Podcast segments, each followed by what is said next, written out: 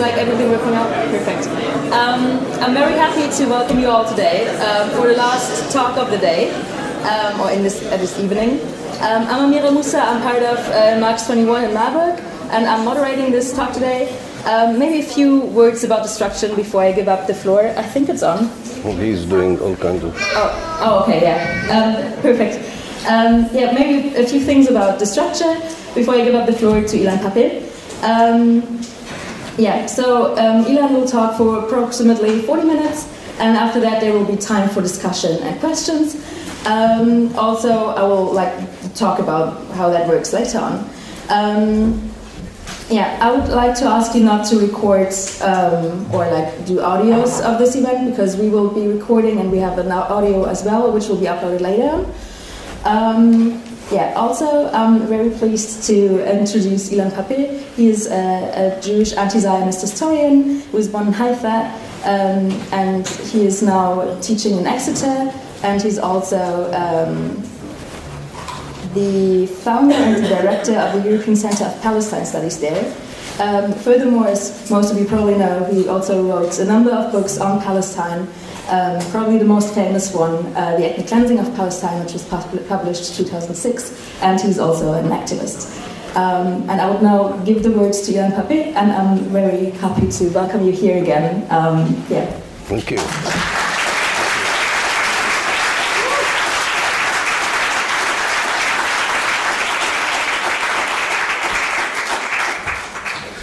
Thank you, Louisa. Thank you all for uh, being with us uh, this evening. I'm sure you had a very intensive and hectic day, as uh, real activists should have. And uh, I'm so happy I made it in time. Uh, misunderstanding a little bit the German railway system, but uh, I made it to the right place, it seems. Good. Okay.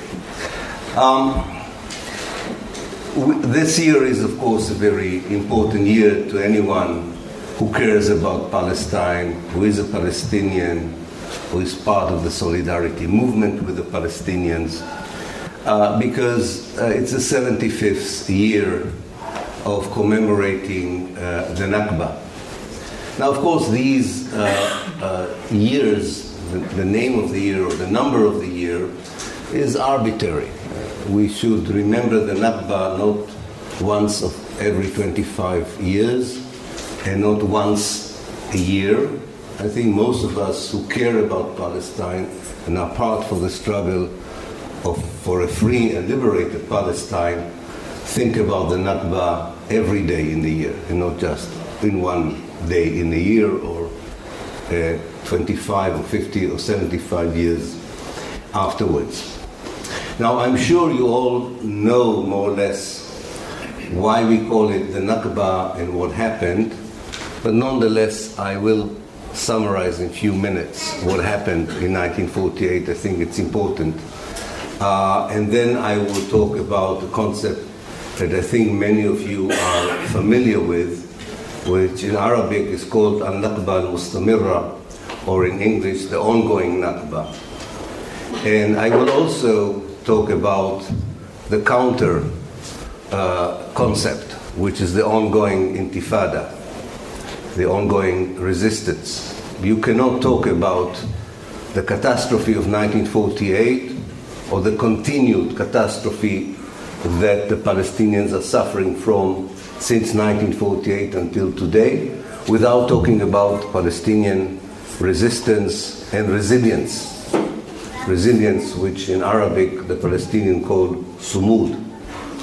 I think these are important concepts because they explain why, against all odds, really against all odds, the Palestinians are still there, still fighting, still hoping, and still believing to see a liberated and free Palestine.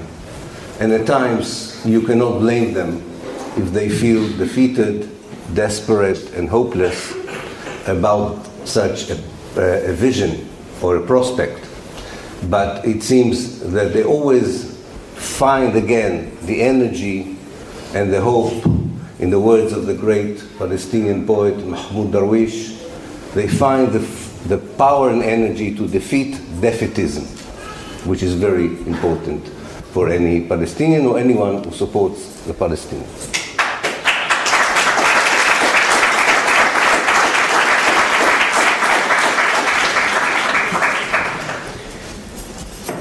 The, uh, in order to understand what happened in 1948, we have to go a little bit back in history. And we are very fortunate that uh, a new energy that connected together academic work with activism, which doesn't always happen in the case of Palestine and any cause, but the new energy that brought together activism and academic work on Palestine reproduced a, a concept that the Palestinians used before, but is becoming now more popular and acceptable beyond Palestinian research centers. And this is to view Zionism, the movement Zionism, as a settler colonial uh, uh, movement. And that is very important because um, uh, uh calling Zionism a colonialism, as many Palestinians used to do, or calling Zionism a nationalist movement, as many Israeli Jews and their supporters will do, misses the point about Zionism.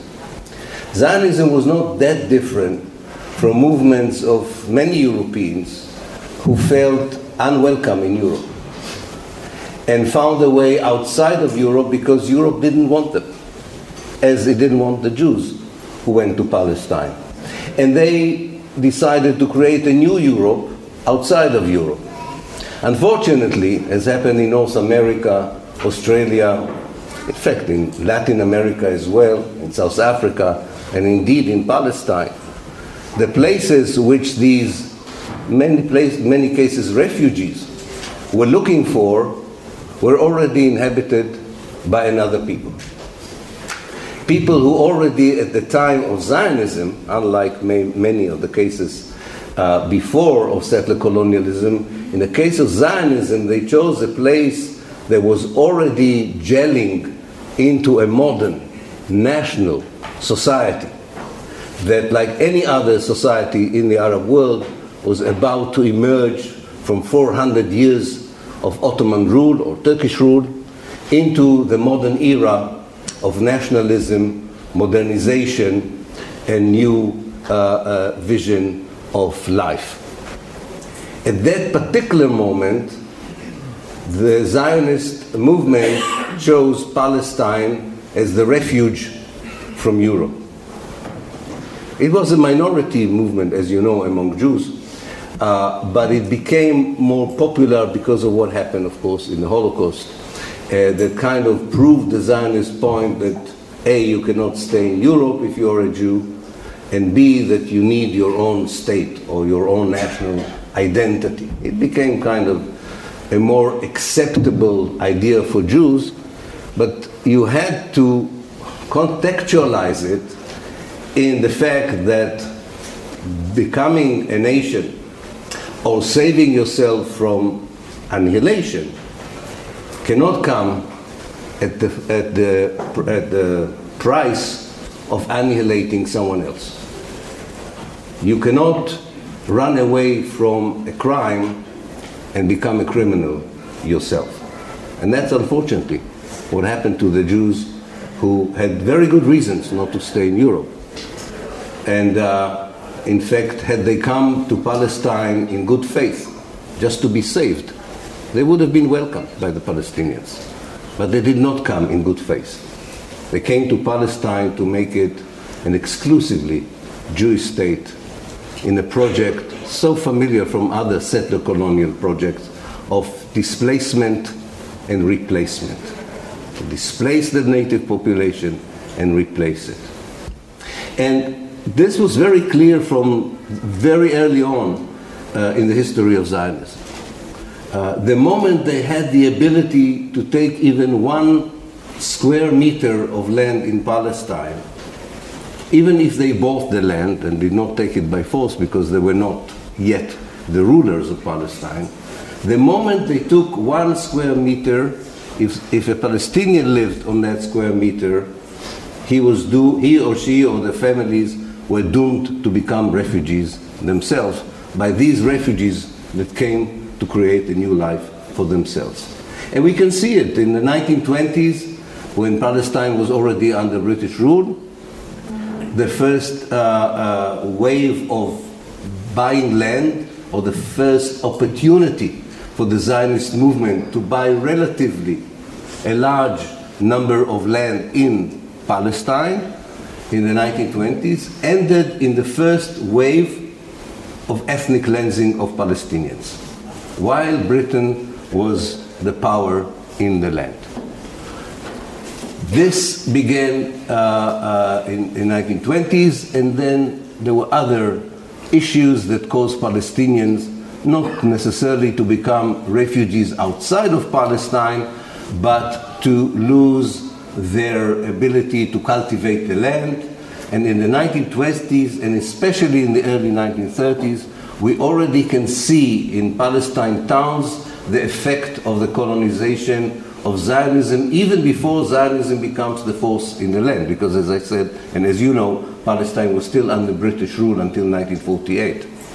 You can see the beginning of slums appearing around the towns of Palestine, of Palestinian, landless Palestinian, who lost their land, all the jobs, because of the determination of the Zionist movement to buy land and to conquer the labor market.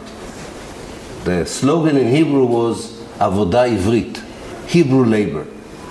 It meant Hebrew labor and not Palestinian labor. It was not Hebrew labor next to Arab labor, it was Hebrew labor, labor instead of Arab uh, labor.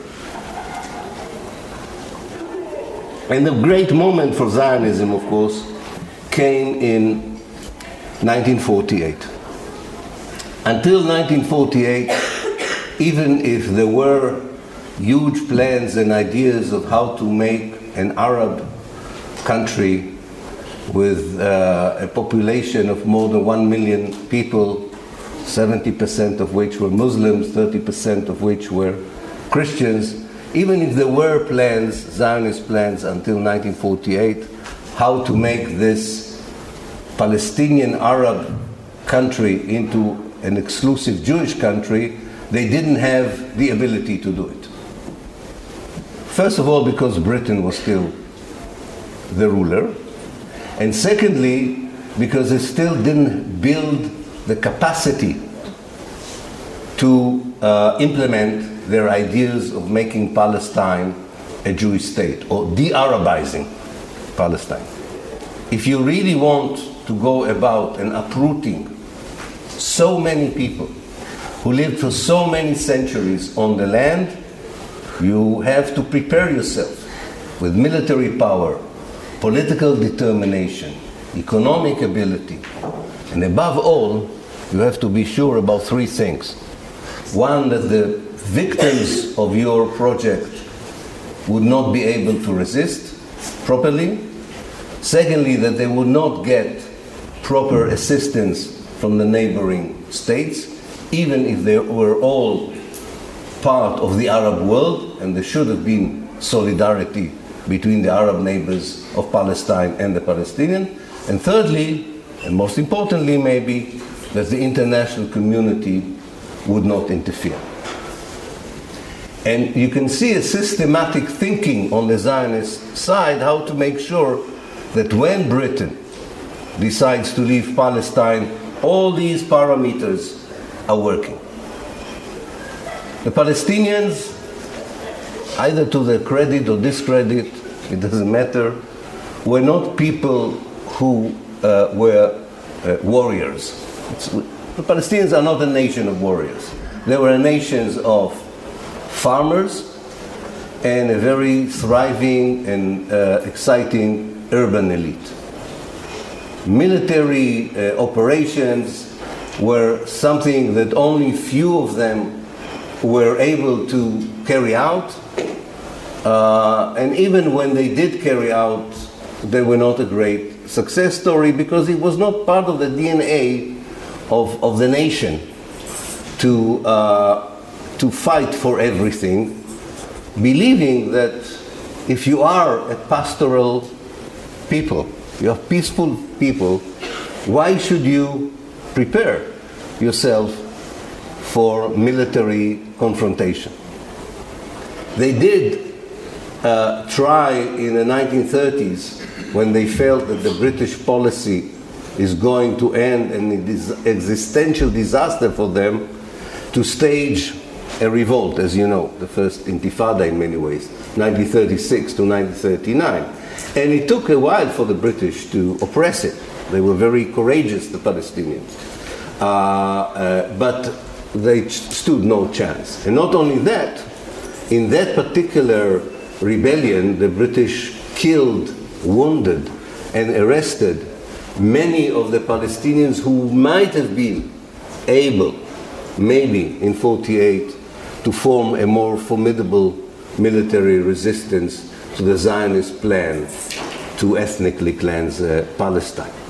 So the first parameter was there, uh, and we can give it in numbers. When the British leave Palestine on the 15th of May, in fact, even before the British leave Palestine, when the Zionist movement starts a few months before the British left Palestine to ethnically cleanse, destroy and expel Palestinian villages, there are few thousand Palestinians who are armed and ten thousands of Zionist troops that are armed. So the balance of power was such that uh, the Palestinians stood no chance by themselves to prevent the first stage of the uh, ethnic cleansing.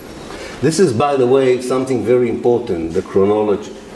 Chronology is very important because this is something that uh, Israeli propaganda likes to uh, point to, and even some friends of the Palestinians tend to accept a very distorted chronology. And I hope you'll get out of this room remembering that chronology. It's not, it's not that difficult, but it's a very, very important one. If you go today to the Israeli Foreign Ministry website, if you listen to an official Israeli spokesperson, even to some friends of Palestine who say the Palestinians, are, of course, are now victims, but they made a mistake in 1947. They were offered the state. They asked the Arab world to interfere. They are responsible also for what happened. So if you hear all this propaganda, you should always remember the chronology before even one Arab soldier entered Palestine, which is the 15th of May 1948, before even one Arab soldier entered Palestine, already a quarter of a million Palestinians were refugees. It's not that the Arab world went into Palestine to destroy the Jewish state and throw the Jews to the sea, which is the Israeli propaganda. Every Israeli kid is being taught in school about that. No, the Arab world reluctantly, after a quarter of a million Palestinians were refugees from all Palestine towns, from my hometown, Haifa, 70,000 out of 75,000 became refugees in two days. 60,000 people in, in Jaffa in one day became refugees. The towns of Baisan, Safad, Acre were totally destroyed and not and uh, Safad and not one Palestinian remained in them. And they came to the Arab world. And this was accompanied by massacres. The most known massacre is the Deir Yassin massacre that occurred on the 9th of April 1948, namely more than a month before the Arab world sent its troops into Palestine. So the, the, the chronology and the real and the correct narrative is that the Arab world was pressured by the public opinion to, to do something about the fate of the Palestinians because the Palestinians were becoming day by day victims of ethnic cleansing and massacres. So you cannot say that uh, it all started on the 15th of May. The 15th of May was too late. The Arab world was busy with its own wars of liberation. Some of its leaders were not uh, the best leaders one could have hoped for and uh, they sent too little troops, too, too few troops, and it, they came, for many Palestinians, they came too late, and even those who came were not doing a great job. the only Arab army that could have saved the Palestinians, and saved some Palestinians, one should say, is the Transjordanian, well, later the Jordanian army. Why was the Jordanian army so competent? Because it was part of the British army, actually. All the senior officers of the Jordanian army were British. They had war experience, they had proper training. And we know when they decided to save something, like East Jerusalem, they saved East Jerusalem. They were also uh, fortunate from their point of view, or the Palestinians who lived in areas that Israel allowed the Jordanians to take over without a fight, namely the area that became the West Bank because of a secret agreement that Israel had with Jordan. So you can say that whoever was under the Jordanian rule at least was saved from becoming a refugee in Nablus, in Jenin, Hebron, in, in, in, other places. But when the, the Jordanian army was asked to save the last two Palestinian towns outside the West Bank, al-Lid and Ramle. The British officers decided it was not worthwhile to lose soldiers on defending these two towns. And the Israeli army, we can say the Israeli army already because that happened in July 1948, the Israeli army easily occupied these two cities massacred 300 people in a mosque in al-Lid and forced the others to march into the West Bank in the dead of summer, and it was Ramadan, and most of these people were fasting, and many died on the way uh, to the West Bank in the march and this march of death that Israel uh, created uh, for the people of al-Lid uh, and, and Ramle. So the second parameter was there as well. Yes, there was rhetoric from the neighboring states that they would save the Palestinians, but in practice, it was too little, as I said, and too, too late.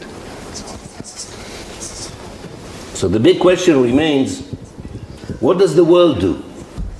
When already in February 1948 you open the New York Times or you listen to the BBC and you hear that the Zionist forces, I'll call them the Zionist forces until the 15th of May, because the establishment of the State of Israel.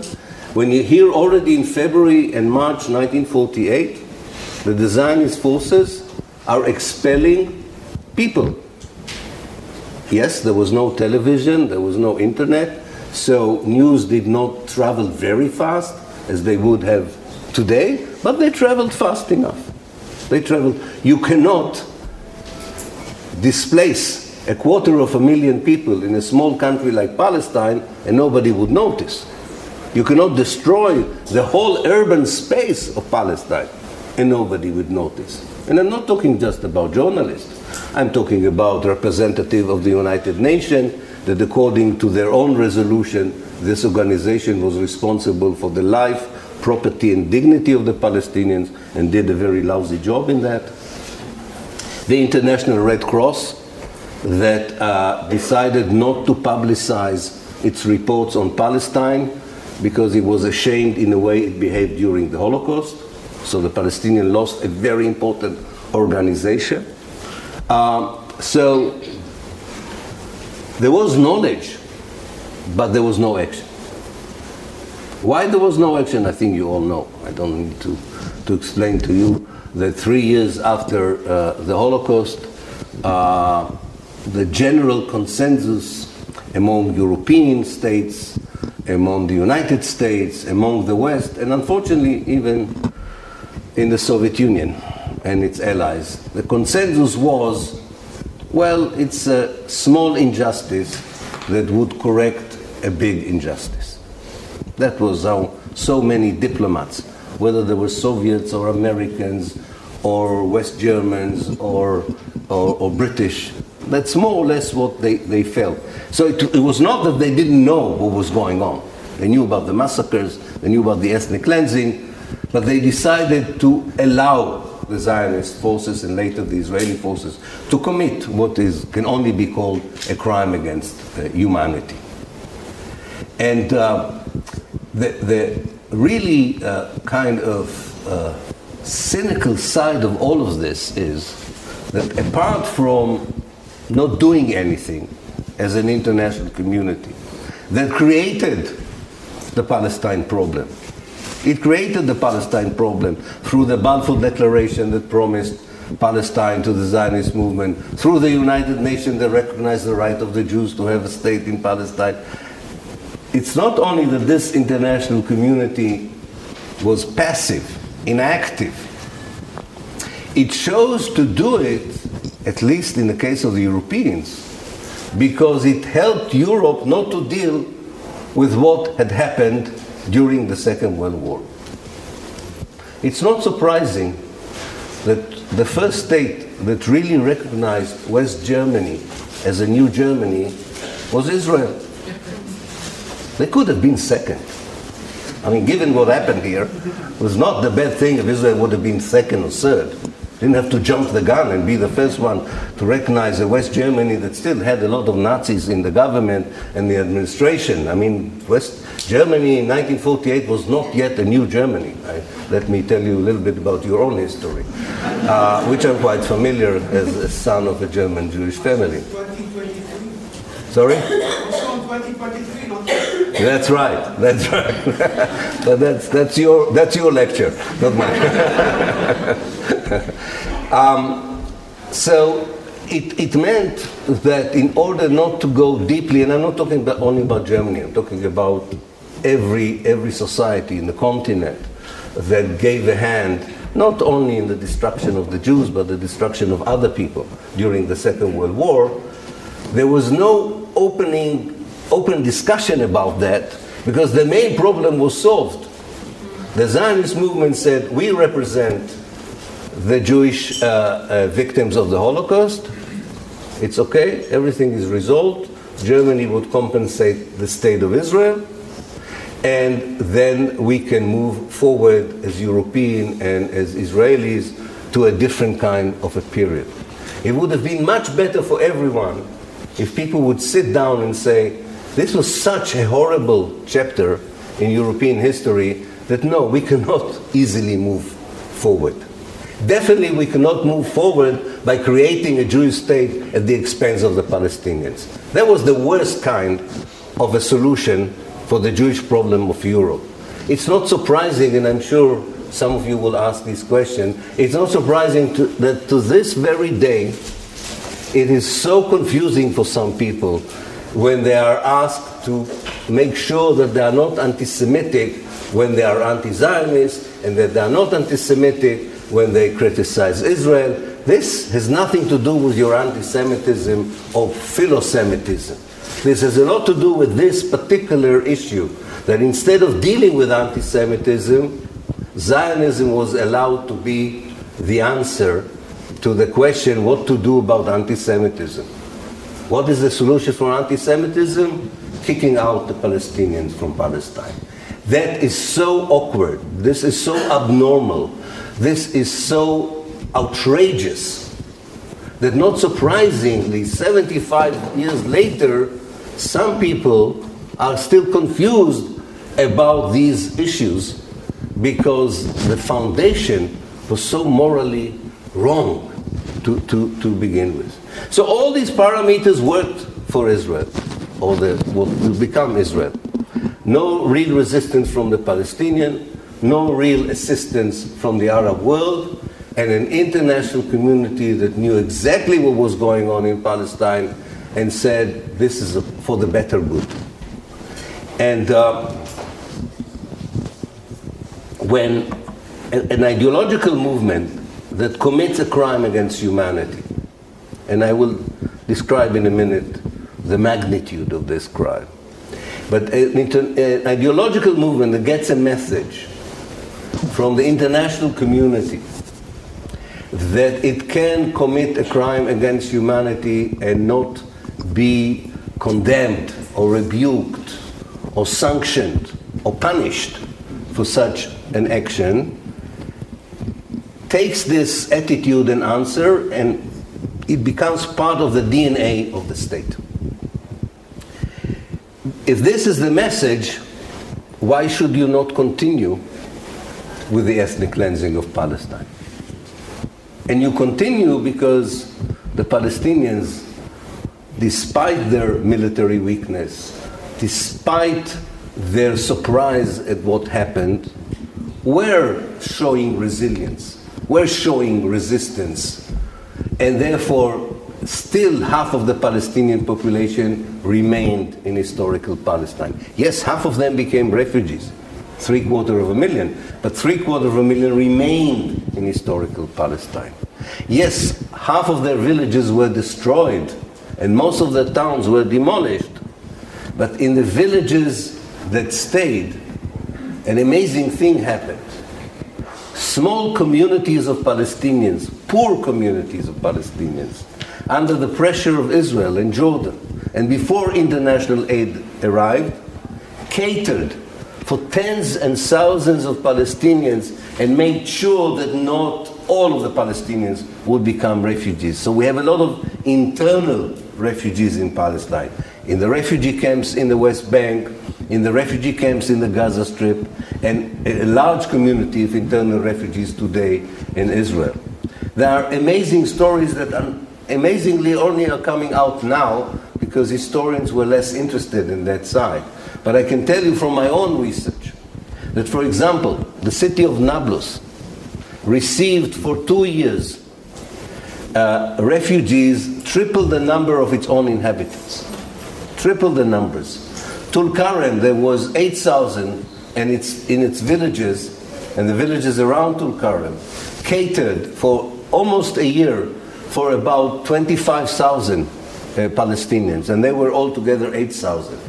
And there are amazing stories in the Galilee as well. There's one village, a Druze village, Yarka, in the north of Palestine, that was 3,000 people, and it catered for 50,000 refugees for a whole year, sharing the very meager resources that they had water, food, and so on. This kind of salvage operation made sure that the number of refugees outside of Palestine is much smaller than it could have been had the Palestinians not shown that kind of resilience and solidarity, which is very uh, uh, important. So, because of this solidarity, because of the resistance, when Israel uh, uh finishes its operation in 1948, completes the first stage of the Nakba, destroying half of Palestine's villages, most of its towns, building Jewish colonies on the ruins of Palestinian villages, and planting trees on the ruins of these villages, recreational trees. This was the work of the Jewish National Fund that is respected in Germany as an ecological green organization. You should make sure that you let them know that you understand that the Jewish National Fund is one of the only remaining colonizing agencies in the world still responsible for ongoing ethnic cleansing of Palestinians today. This um, kind of, of operations uh, ended more or less uh, at the beginning of 1949. So Israel was left with what they called the Arab minority or the Palestinian minority. They immediately imposed on them, against international law, you cannot impose on your citizens martial law, military role, as if they are occupied people. But Israel did it between 1948 to 1966. And it is fascinating to read the reports of especially Western diplomats who know something about international law. So they all report that Israel is violating between 48 to 1966 the basic rights of 20% of its citizens. And they say, yes, but this is Israel, it's exceptional, it's temporary, and we have to understand the context. And again, Israel is not condemned. Not only that, trade unions, trade unions in Germany, in Britain, in particular Germany and Britain, trade unions who should have been the first people to think about human rights and workers' rights know exactly, because they visit Israel, what is being done to Palestinian workers, and they praise Israel as a socialist haven for workers and laborers. Then comes 1967. And in 1967, the big Israeli dream of making sure that the parts of Palestine that did not succeed in occupying in 48, namely the West Bank and the Gaza Strip, are now becoming part of a larger Israel. Contrary to what you would read in your history books, this was not an accident of history. This is not something the Israelis didn't want, but it was imposed on them because of the war. This was planned by the Israelis since 1963. I've proved it in my book, The Big Prison uh, on Earth. From 1963, Israel planned the occupation of the West Bank and the Gaza Strip, and it, it was very clear because for them, without these two territories, as the most moderate Israeli politician at the time, Abba Eban said, Israel would have an Auschwitz borders. They're not very careful, as you can see, with their language, but that doesn't matter. It's for another lecture. But this was very clear, and they planned for this and imposed the same military rule that they imposed on their own citizens, they have now imposed on millions of Palestinians. Millions of Palestinians. And they have been doing it now for more than 50 years.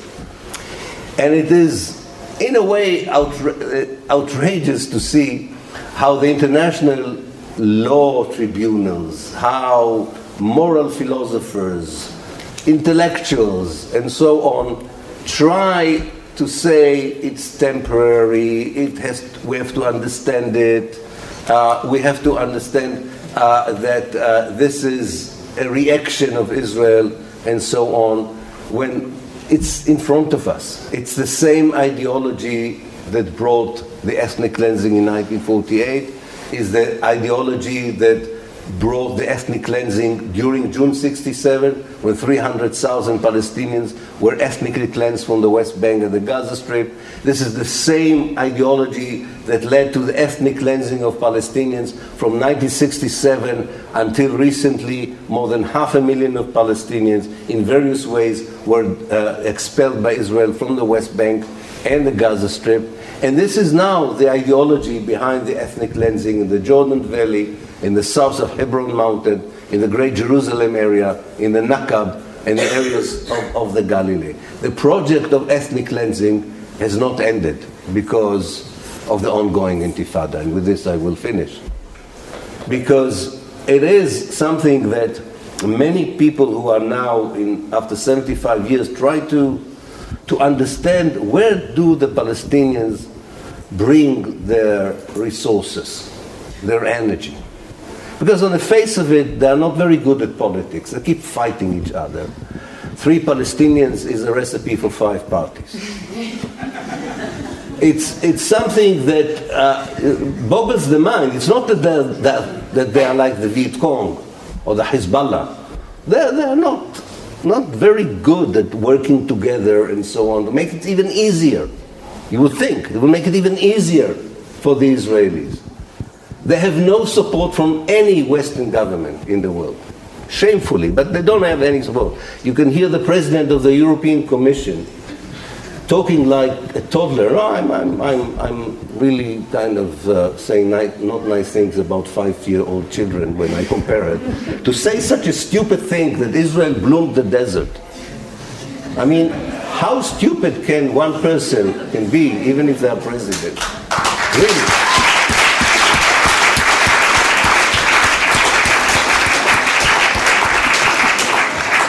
Israel turned a blooming country into a desert, not the other way around. But despite all of this, there is a daily struggle of Palestinians, either collectively or individually. And I will end by asking you something which is not easy, uh, and think about it before you're doing it, especially in Germany. But I really think that there are three things, and with this I would end, that we should do, given the fact that the Nakba goes on and the resistance to the Nakba goes on. One, and this would be particularly difficult for you in, in Germany, because it's even difficult for me to do it in Britain, so I, I can imagine.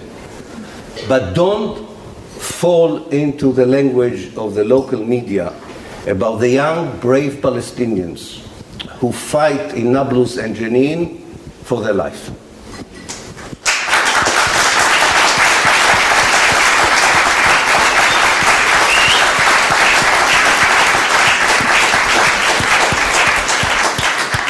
Secondly, as difficult as it is for us, and we all don't like corridors of powers, places where people make decisions, we have to find a way, I don't have a recipe, but we have to find a way to translate a huge support for the Palestinians in the civil society, in the world, into policies from above.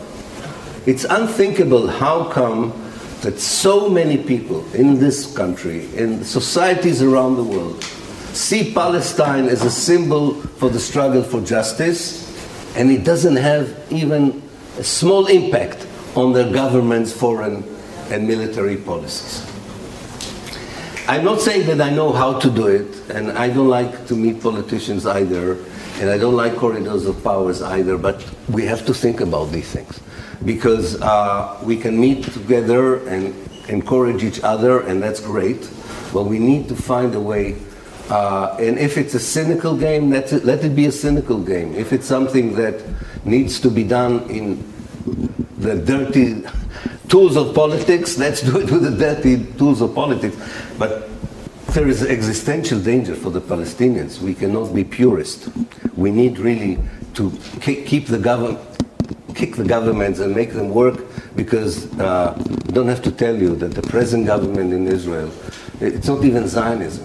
These are a group of lunatic, messianic lunatics uh, who go to, would, would have no inhibitions in what they would do to the Palestinians. We really are, we, we really need to, to, do something very, very uh, quickly.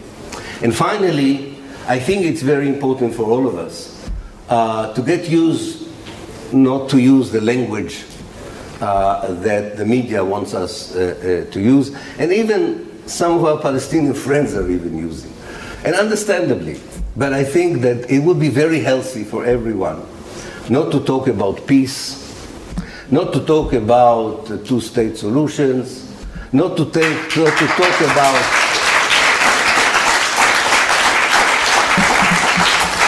not to talk about yeah, indeed.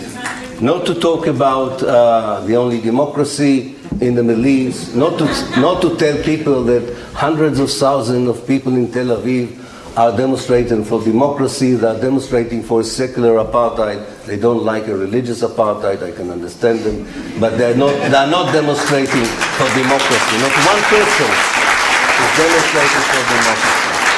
We, we are talking about a settler colonial project, and in order to end it, we should talk about decolonization, liberation, and justice. Thank you.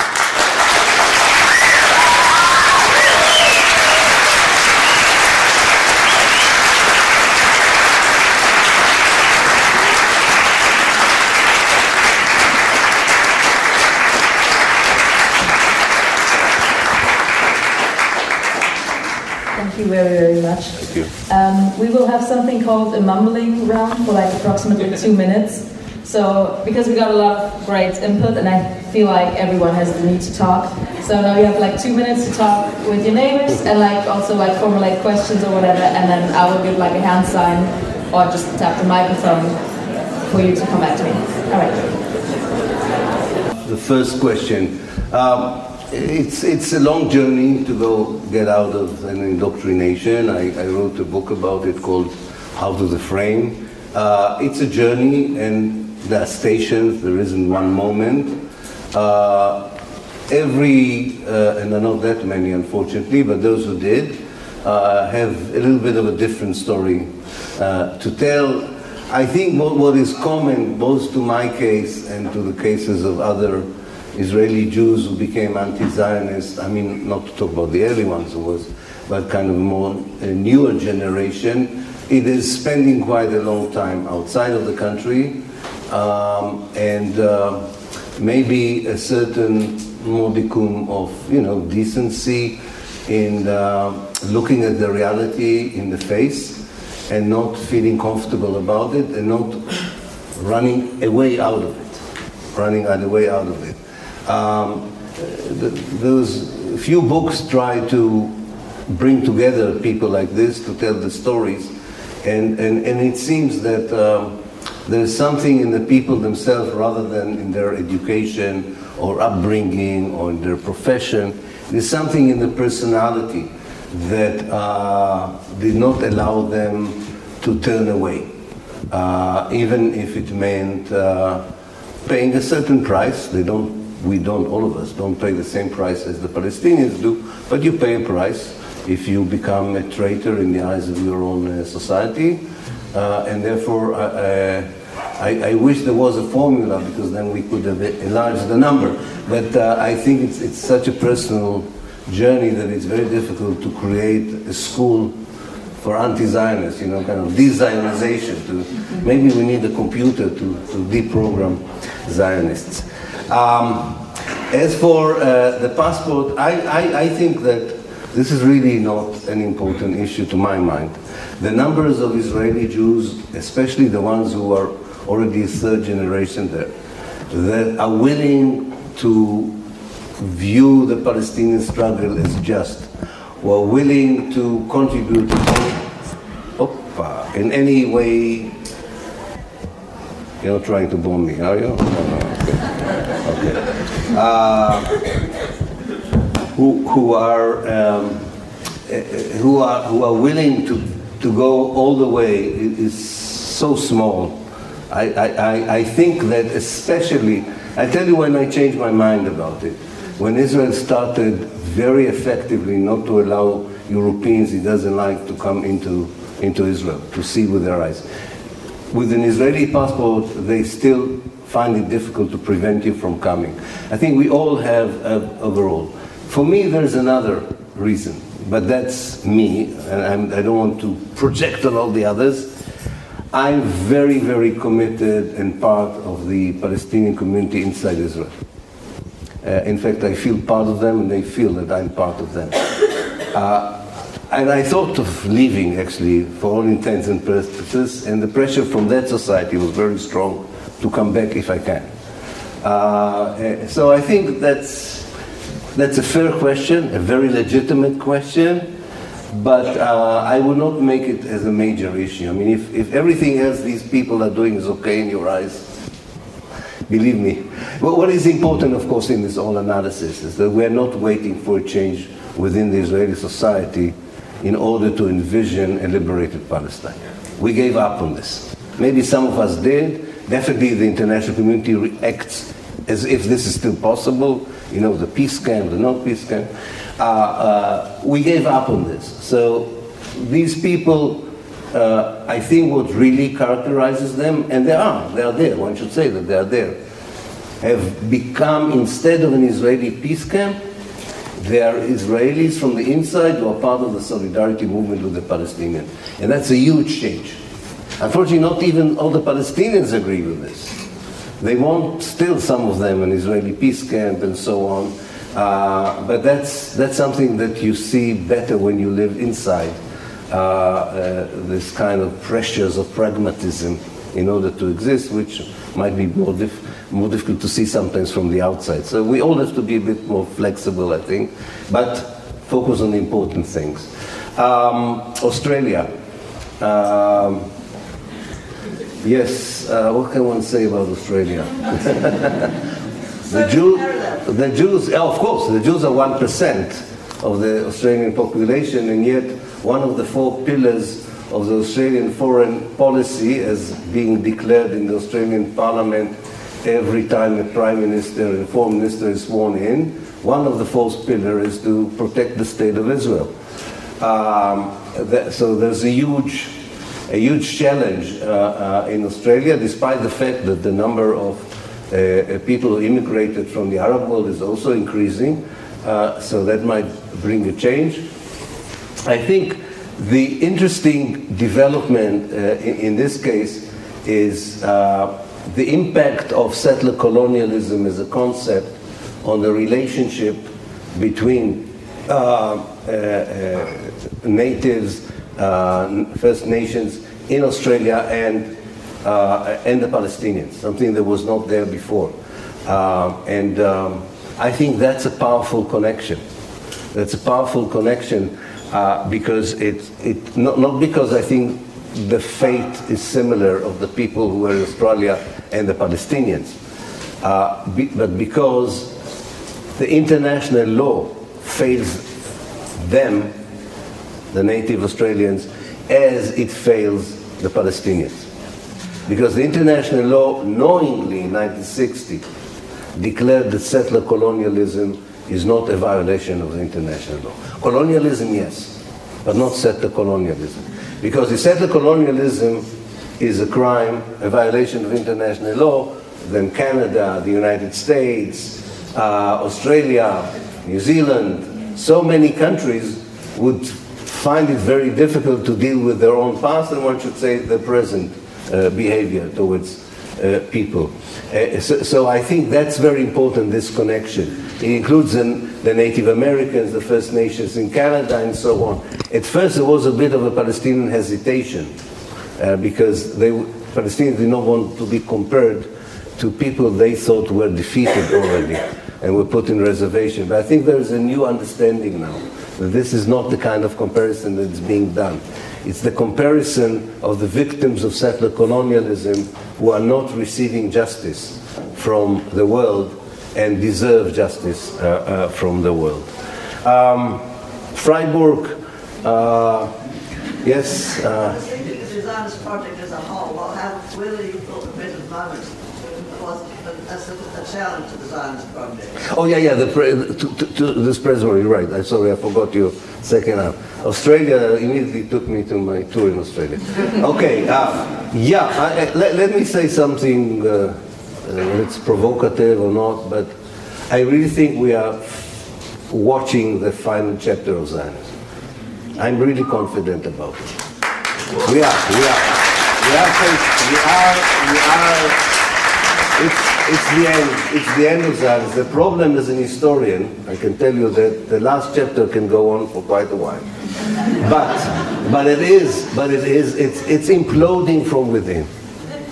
In fact, even if one Palestinian doesn't resist, and one Palestinian doesn't protest, and one good person doesn't protest in Berlin, the Israelis are eating themselves from within because the whole concept, forget about the Palestinians for a moment, but the whole concept of a nation that is based on religion is on such shaky foundation that whether it's Christian, Jewish, Hindu, or Muslim, it has no chance.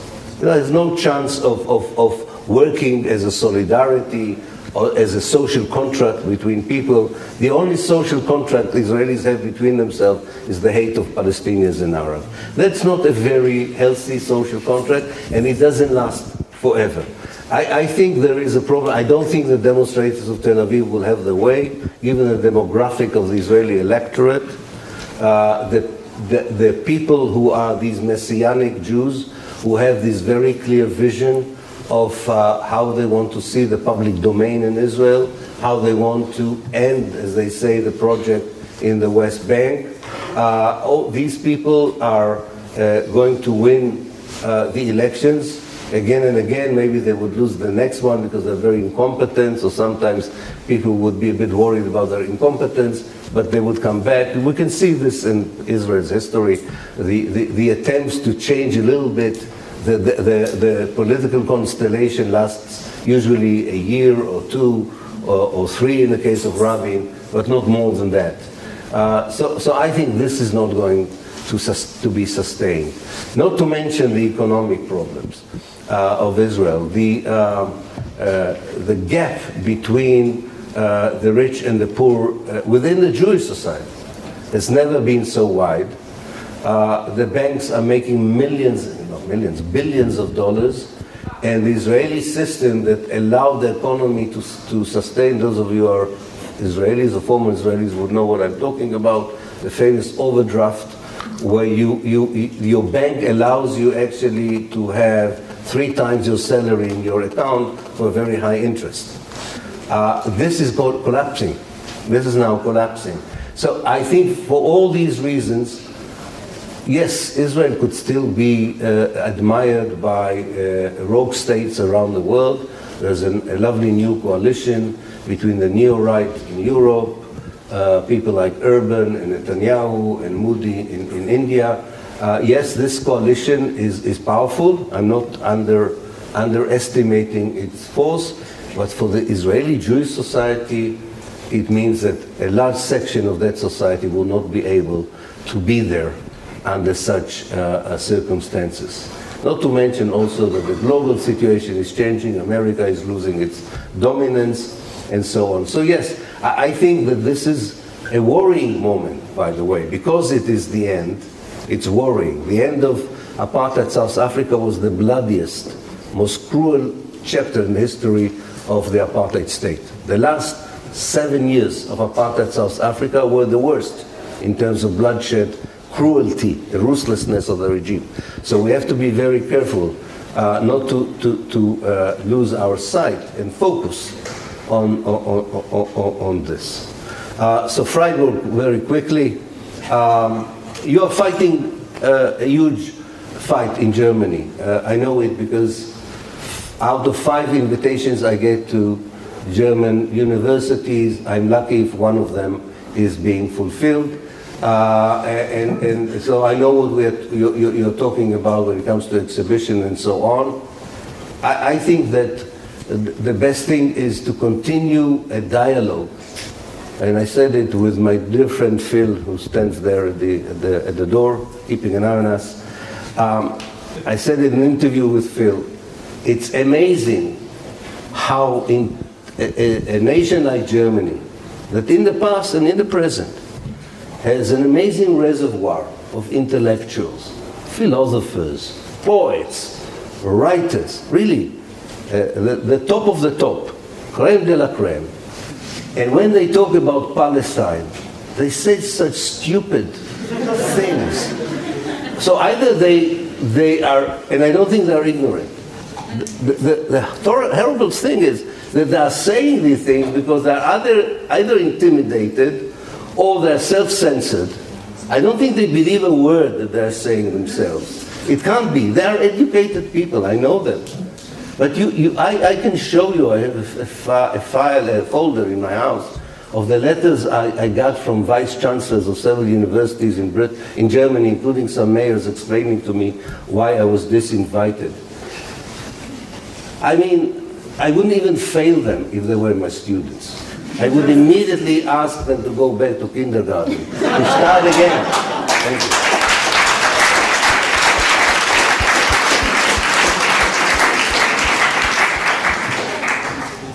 Thank you. For your, your two questions.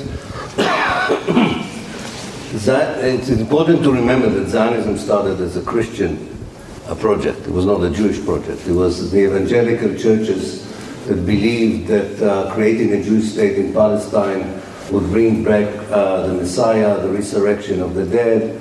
Uh, there were important uh, theologians uh, who then influenced the British uh, government's decision to include Palestine in the future British Empire. So it, it, was that was its power that it had such a big alliance with uh, evangelical Christianity, it still has in America. You know, the Christian Zionists are probably a far more important lobby in the United States than the Jewish lobby nowadays, as far as Israel uh, is concerned. So, and then during the Cold War, of course, it was easier uh, uh to find another coalition, the imperialist coalition that Israel gladly joined, and that in, in, again enhanced the Israeli uh, uh, power and therefore any change in this constellation will have an impact on, on Israel. Your second question, uh, I, I, think the most important thing is, I don't think one person can tell you exactly what should be the vision for liberation. I myself am a member of a movement which is made mainly of Palestinians with a small number of uh, anti-Zionist Jews, which is called the One Democratic Initiative And we have a website, you can, you can look at it, it has a, all the program. We are very careful not to be a, a political movement because we don't have elections and so on. What we want is to extend the discussion of the one state uh, among Palestinians and people around the world because of that. Uh, I'm a socialist. For me, it would be very important to have a, a country, a state that is also just socially not just uh, liberated. Uh, but I, I, am willing to be part of a movement. I think the Palestinians would have to lead that movement, would have to decide between themselves what is the vision for the future, and we will go along with this uh, because Palestine belongs to the Palestinian and definitely liberated Palestine will belong to the Palestinians. Uh, as for uh, your question, um, I think it's, it's, it's I, I, I, fully understand it. First of all, the great Palestinian speakers. I mean, I was mentored by one of the greatest, Edward Said. I mean, everything I know comes from a Palestinian who changed the whole discourse in America himself. In Germany, probably, I, I agree with you, it's much, much more difficult and unjust. But I think there is a rule of life which is unpleasant, but one that sometimes has to be accepted. And that rule is the, the following. When the victim of the crime says he, was a, he or she a victim of a crime, not everybody believes them. But even if the criminal says, yes, there was a crime, then definitely there was a crime. Uh, and, and, and I think that's why it's so important for colonialists for historians who come from colonialist societies, racist society, and so on, to make sure that their voice is heard as well. In order to, because wrongly or rightly or wrongly, that makes it more valid. It's not fair, but it's more effective. It's far more effective. But I, I do agree. I, I, I think, uh, well, in some of the meetings we were, there were also Palestinians with me talking, but uh, this can change and should change. There's no doubt about it. I'm, I'm fully, I fully agree with you.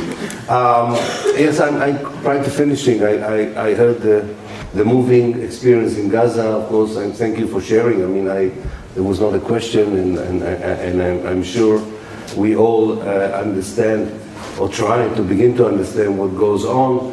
Uh, I would like to say something else towards uh, the end. In Germany, in particular, the Israeli lobby is using legislation, intimidation, and terror to make sure that people will not talk about Palestine, talk for, uh, demonstrate for the liberation of Palestine, and so on. It uses the vulnerability of refugees to silence them and to silence everyone else by weaponizing not only anti-Semitism but even Holocaust uh, denial. I think we should fight back legally politically.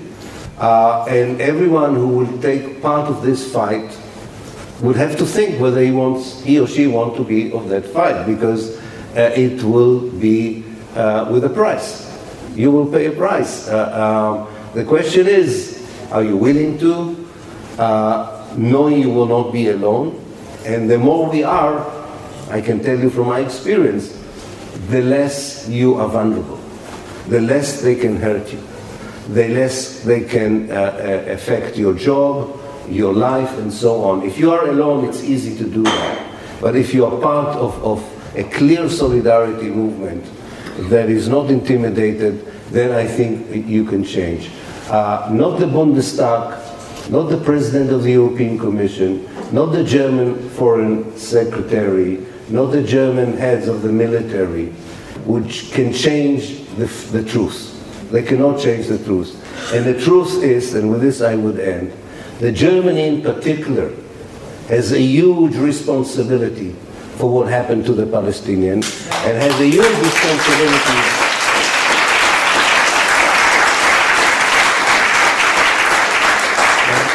and has a huge responsibility for helping the Palestinians to be liberated. Otherwise, they are repeating the crime in the name of which they support Israel. Thank you.